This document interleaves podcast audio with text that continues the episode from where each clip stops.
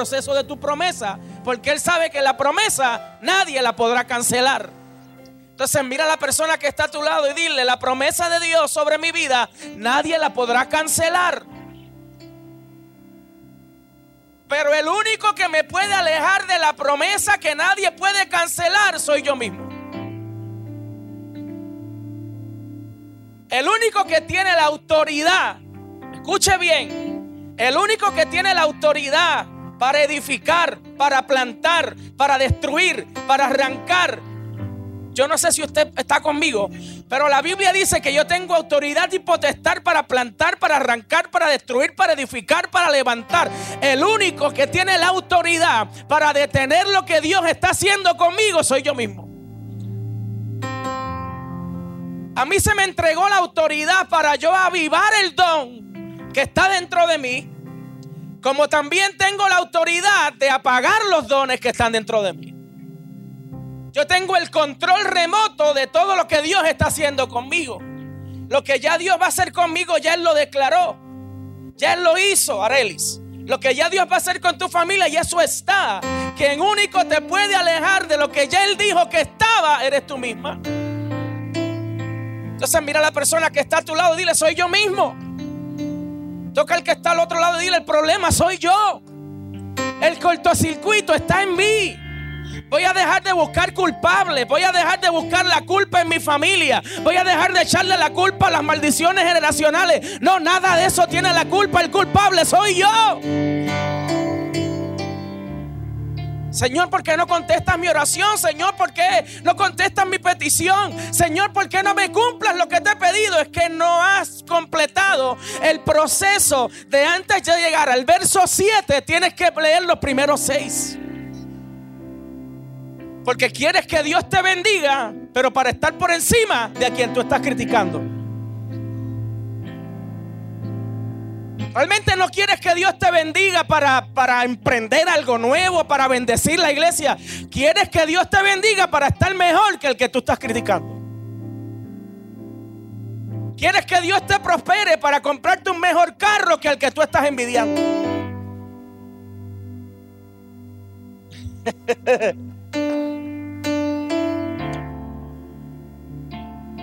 Me hubiese encantado que Dios me hubiera llamado para predicar a los cultos donde leíamos tres versículos, que Dios es bueno, aleluya. Hablábamos lengua, todo está chévere, pero llegábamos a casa, llamábamos por el teléfono a la hermana empezar a bochinchar de la gente de la iglesia.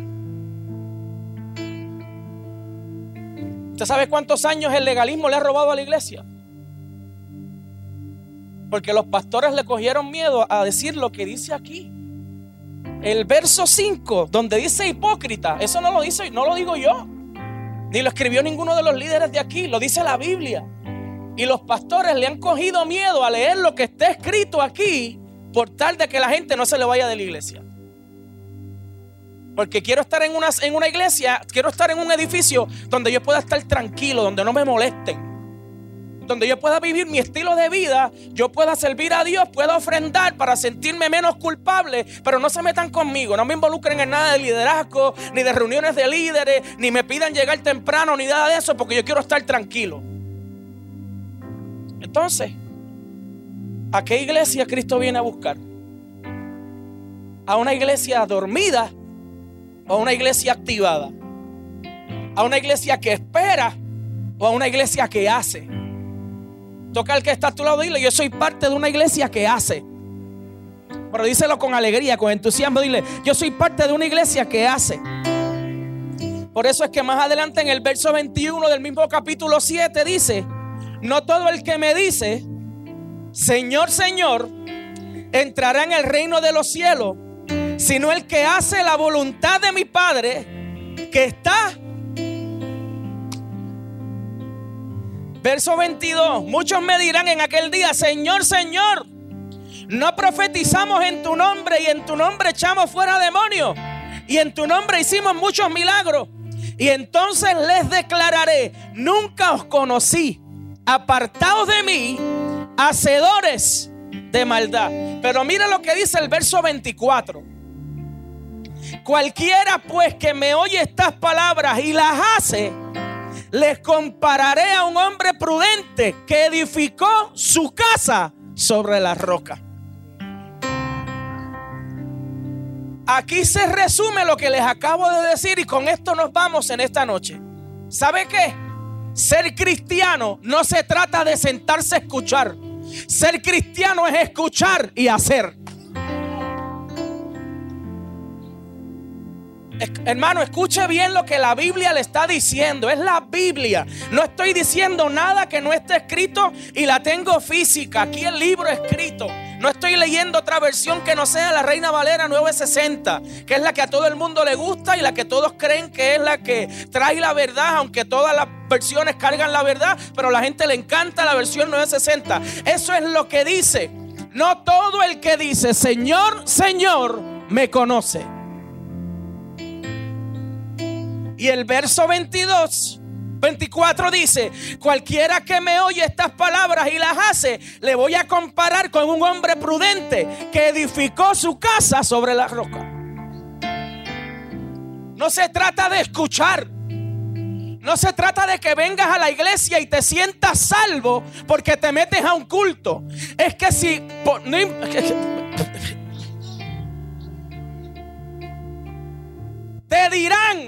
en aquel día lo dice ahí. Aquel día te dirán, hacedor de maldad. No te conozco. Porque no hiciste lo que escuchaba. Entonces no podemos seguir parándonos en el altar a predicar la salvación que todo el mundo puede tener. La salvación usted tiene que pelearla. La salvación, usted tiene que poner su vida en medio. Usted tiene que luchar por esa salvación. Usted, no, yo no sé si hay alguien que me esté escuchando. Es que el problema es que escuchamos este tipo de mensajes y nos vamos a que somos legalistas. No, no, no. Es que yo tengo que predicarle a la gente que usted no puede descuidar su salvación. Porque el enemigo está como león rugiente buscando a quien devorar. Y él lo que quiere es quitarle lo que Dios le ha dado. Hermano, cuídese, lea la Biblia. No crea que porque usted viene aquí, canta, celebra, danza y hace todo bonito, ya está todo set. La Biblia dice que en aquel, lo dice Jesús, está en rojo. Lo dice Jesús. Aquel día, si tú no haces lo que estás oyendo, brother, escucha bien. Si tú no haces lo que estás oyendo aquel día, Él mismo te dirá, no te conozco, hacedor de maldad. Pero los que escuchamos y hacemos, aquel día nos compararán con un hombre prudente que edificó su casa sobre la roca. Habrán cristianos esta noche que han edificado su casa sobre la roca. Dile a la persona que está a tu lado y dile, ah, tienes que hacer, dile, tienes que hacer. Vamos, toca a alguien, muévelo ahí, tocale el hombro, pellizcalo, hazle lo que tú quieras, dile tienes que hacer, tienes que empezar a hacer. Está lindo escuchar, está lindo el edificio, está nítido el aire acondicionado, todo está chévere. Y el que usted canta y todo eso en los cultos, eso está chévere, que usted ya chévere. Pero si usted no hace lo que la palabra le está diciendo que haga, usted se convierte en un hacedor de maldad. Un, un desconocido en la presencia de Dios. Póngase de pie en esta noche.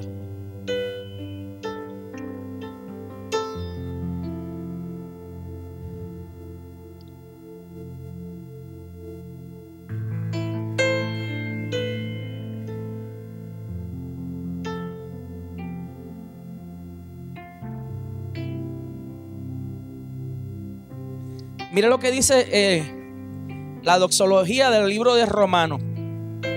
El capítulo 16, verso 25. La, la salida de este libro. Capítulo 16 de Romano, verso 25. Mire lo que dice. Y al que puede confirmaros, según mi evangelio y la predicación de Jesucristo, según la revelación del misterio que se ha mantenido oculto desde tiempos eternos, pero que ha sido manifestado ahora. Diga conmigo ahora. Diga de nuevo ahora. y que por las escrituras de los profetas, según el mandamiento del Dios eterno, se ha dado a conocer a todas las gentes para que obedezcan a la fe.